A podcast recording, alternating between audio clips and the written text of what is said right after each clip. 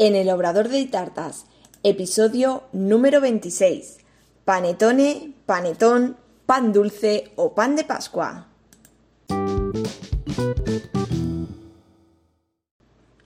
Hola, ¿qué tal? Bienvenida al podcast en el Obrador de Ditartas, donde hablaremos de repostería y conoceremos el día a día de un obrador. Yo soy Diana Verdú, chef pastelera y profesora de la Escuela Virtual de Repostería de Ditartas, donde encontrarás todo lo que necesitas de repostería en un único lugar. Cursos en vídeo, PDFs, descargables, descuentos, grupo privado de Facebook y realizamos clases en directo todos los meses. Visítanos en ditartas.com.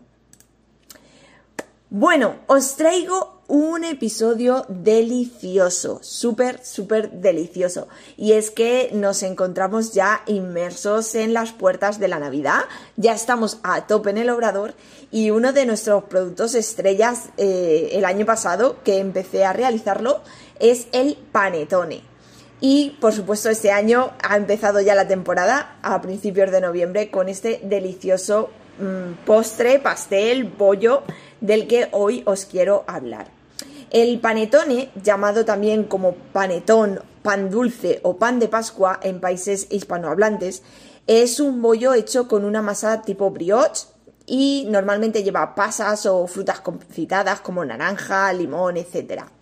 Tiene forma de cúpula y la masa se elabora con harina de fuerza, masa madre o levadura fresca. También lleva normalmente huevos, mantequilla y azúcar. Em, a ver, los ingredientes es un poco eh, relativo, ¿de acuerdo? Porque podrás encontrar infinidad de recetas y infinidad de profesionales que realizan eh, el panetón a su manera. Eh, normalmente, a ver, la base es la harina de fuerza, masa madre o levadura y huevos, mantequilla y azúcar, pues obviamente lo tiene que llevar. Mm, básicamente. Luego ya ahí, eh, pues en función de cada uno, eh, lleva unos ingredientes u otros.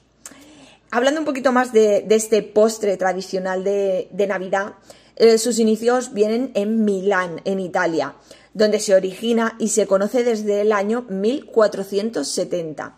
También es muy popular en América del Sur y especialmente en Perú, donde además de ser tradicional en las celebraciones de fin de año, también se consume durante sus fiestas patrias anuales que se celebran en julio.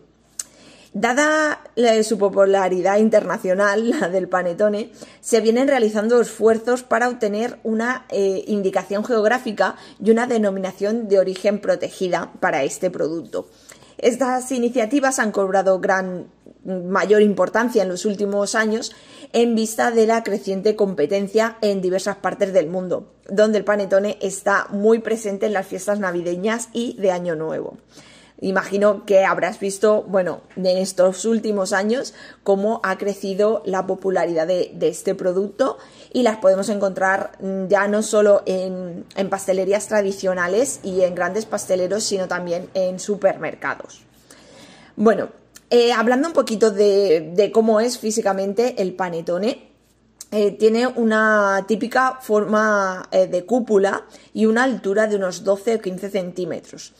Normalmente, como os comentaba, está relleno de fruta confitada, digamos que el original es con fruta confitada y se sirve en rebanadas verticales y puede ser acompañado de chocolate caliente o vinos dulces o directamente solo porque está buenísimo. Eh, como os comento, el panetone, bueno, se puede consumir de diferentes maneras, ya sea en rebanadas finas, gruesas, para desayunar o como postre al final del almuerzo, para merendar o para lo que quieras.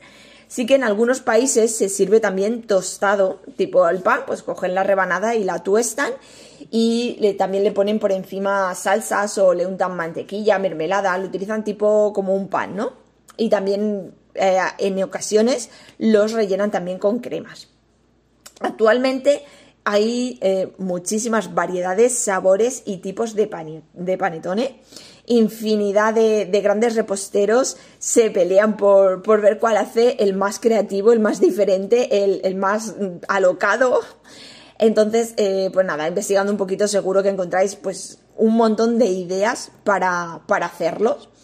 Y además de, los sabores que se pueden encontrar, pues eso, en multitud de, opciones, también podéis encontrar multitud de tamaños, desde un individual, ¿vale? Que es aproximadamente, pues eso, pues una porción pequeñita, tipo, pues una magdalenita chiquitita, hasta panetones de kilo o kilo y medio, o incluso a lo mejor hasta más. Mm, normalmente se caracterizan por, por el, papel donde se hornea, es como una, cápsula, digamos, eh, normalmente son tonos marrones y es bastante alta porque lleva pues eso, una altura considerable y es eh, redondo, el, normalmente, ¿vale? Lo que es normal, luego ya de ahí cada uno inventa y hace pues lo que quiere. Obviamente, eh, sí que quiero recalcar que no tiene nada que ver el panetone de un supermercado con el que se realiza tradicionalmente en un obrador. Yo esto eh, muchas veces lo, lo comparo también con la tortilla de patatas, porque digo, a ver, tú me pones una tortilla de patata de estar del supermercado que viene envasadita y bueno, habrá gente que le guste más, gente que le guste menos, gente que la odiará y todo lo que quieras. Pero si tú al lado me pones una tortilla de patatas de mi madre, que le salen de vicio, pues hija mía, no tiene nada que ver una tortilla de patatas con otra. Y las dos son una tortilla de patatas, pues sí, pero no tienen nada que ver. Pues igualmente pasa con los panetones, pasa con cupcakes o pasa con cualquier producto. No es lo mismo lo que nos podemos encontrar en un supermercado eh, preelaborado, precocinado, eh, realizado industrialmente, que eh, un producto que vas a una pastelería que sabes que te lo han hecho tradicionalmente, con sus manos, con sus, mm, todos sus ingredientes naturales y, todo su buen hacer y su buen amor en, en cada producto. Entonces, pues eso, Sí que me gusta recalcar esto que no tiene nada que ver, porque sí que alguna vez me han dicho, ay, es que yo he probado el panetón en el supermercado y no me gusta. Y yo, hombre, o, los macarons, con los macarons también me ha pasado, en plan de, no, es que yo he probado los macarons del supermercado y no me gustan nada. Digo, hombre, claro, yo también he probado los del supermercado y no me gustan nada, pero hija, cómete un buen, buen macaron o un buen panetone, una buena tortilla de patatas y ya verás si te gusta o no te gusta. Entonces, pues eso lo, quería recalcar para que, conste. Yo eh, en mi obrador, en Ditartas, realizo el panetone de chocolate con dos tipos de chocolate y con una medida aproximadamente sobre unos 550 gramos. Eh, solo realizo este panetone porque, bueno, yo soy un obrador pequeño, ¿vale? Estoy yo sola. Bueno, ahora actualmente tengo a dos chicas en prácticas que me están echando una mano y están aprendiendo pero eh, obviamente yo no puedo hacer una gran producción ni eh, infinidad de sabores, ni infinidad de, tamaños. Actualmente eh, no, entra en mi, en, mi, en mi estructura de negocio, entonces solo realizo el panetone de chocolate porque, bueno, pues sí hay gente que el tradicional es el de frutas, pero ya sabemos que el chocolate es el rey y bueno, yo, yo decidí hacer el de chocolate y realizo por ahora solo em, el de chocolate. Ahora veréis, ahora vamos a hablar de la elaboración y, veréis que, bueno, es una elaboración mm, muy compleja en sí, no. Eh, te tiene que gustar las masas, te gustar lo que es el amasado y tal, no es que sea complejo, pero sí que necesitamos mucho tiempo porque necesita muchos reposos y muchos procesos. Entonces es una elaboración larga en el tiempo. Por lo tanto, claro, eh, si tienes que hacer varios sabores, varios tamaños, todo esto se, complica. Es, muy complejo realizarlo, por ejemplo, en, mis circunstancias, en mi obrador. Por lo tanto, yo eh, decidí realizar solo el panetone de chocolate y decidí realizarlo solo en este tamaño de aproximadamente 550 mm, gramos, sobre medio kilo. Entonces, vamos a hablar de lo que es la elaboración. Eh, normalmente el día de antes de realizar el panetone se realiza una masa madre. La masa madre es, simplemente es con harina de fuerza, levadura y eh, aquí hay dos, dos vertientes. Hay gente que le echa agua y hay gente que le echa leche. Eh, a ver, difiere, a ver, difiere. Te puede salir un panetón igual de bueno. Lo único que obviamente, mm, como todo en esta vida, cuanto más azúcar, más dulce. Eh, que va a estar más bueno? Mm, un panetone que lleve una base de leche que lleve agua. Eso está claro.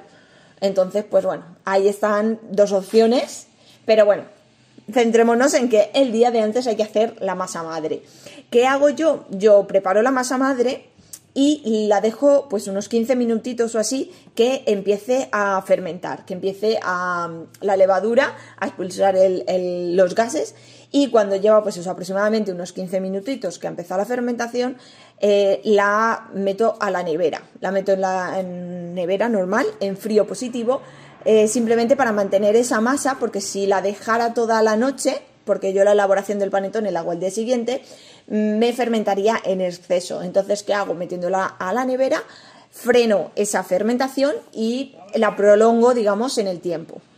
Al día siguiente ya me pongo con lo que es la elaboración del panetone. Como os digo, eh, podréis encontrar infinidad de recetas de panetone. Unas llevan unos ingredientes, otras otros. Eh, por ejemplo, hay recetas que solo llevan azúcar, hay recetas que llevan azúcar y miel, o pueden llevar también azúcar moreno, ¿vale? Hay pequeños ingredientes que pueden variar. Entonces, eso es buscar y, buscar una receta que os guste y ir adaptándola a vosotros. Igualmente también hay recetas que usan el huevo completo, eh, yema y clara, y hay recetas que solo añaden la yema. Igual, pues eh, opciones hay.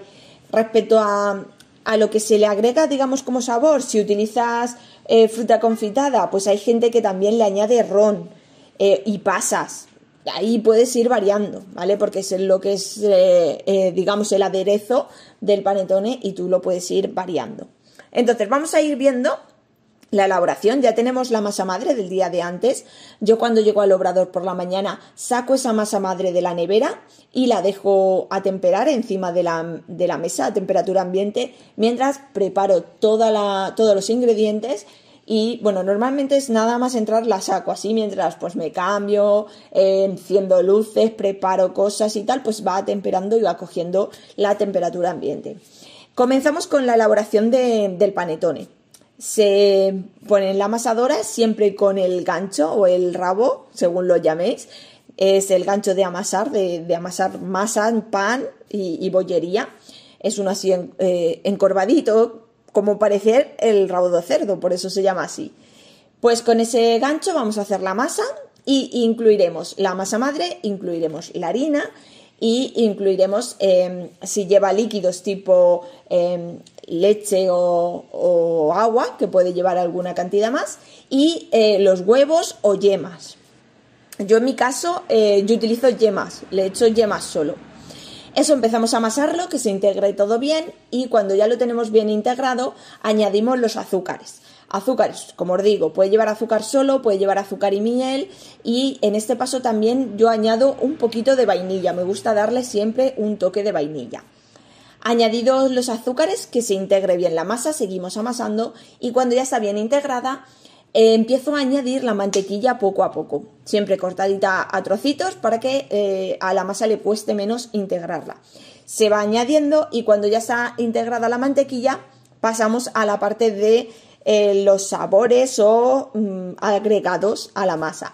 Yo en mi caso utilizo dos chocolates, hago un picado de chocolate y por otro lado hago, eh, le añado chispas de chocolate como las de las cookies, ¿vale? Para que así se encuentre en el panetone dos tipos de chocolate, uno que mm, se medio funde en el horno y también chocolatea la masa y queda muy bueno.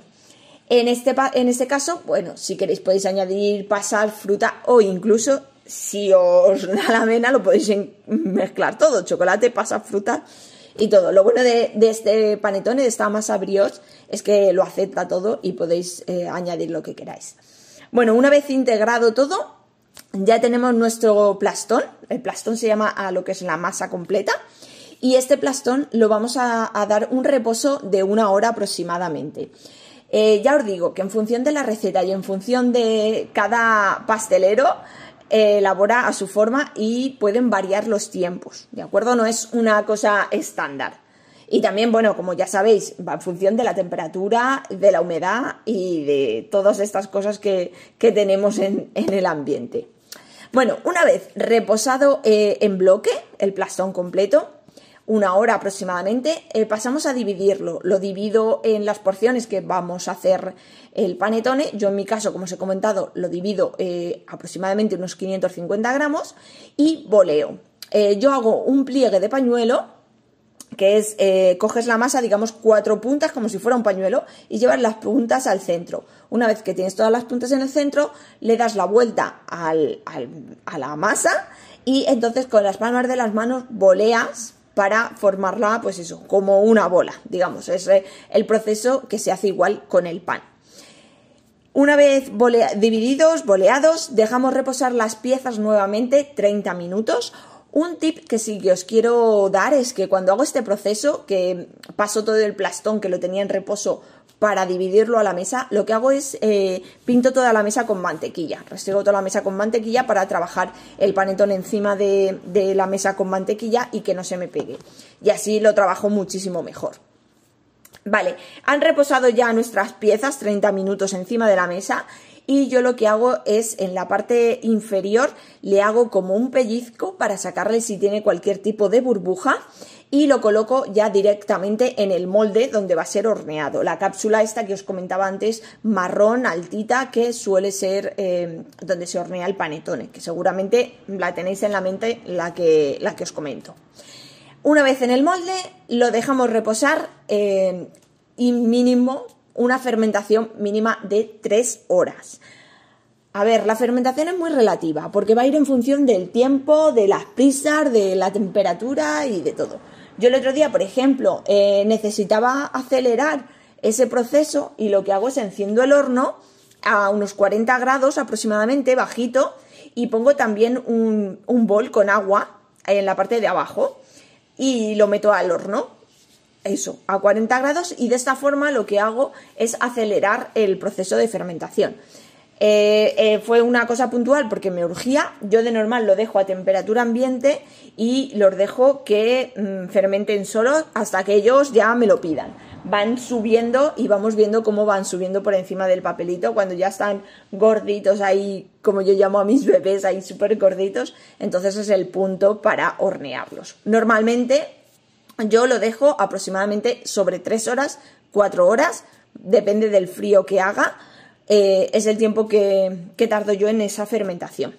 Cuando ya están fermentados, proceso siguiente es pintar con huevo y yo he hecho por encima azúcar perlado, que es el azúcar este que va en granito gordo, que es el mismo que se utiliza para los gofres lo lleno bien de, azúcar. A mí me gusta que el panetone tenga mucho azúcar porque mola mogollón la parte de cuando te lo comes, ahí el crujiente y el dulzor de la parte de arriba, que es increíble.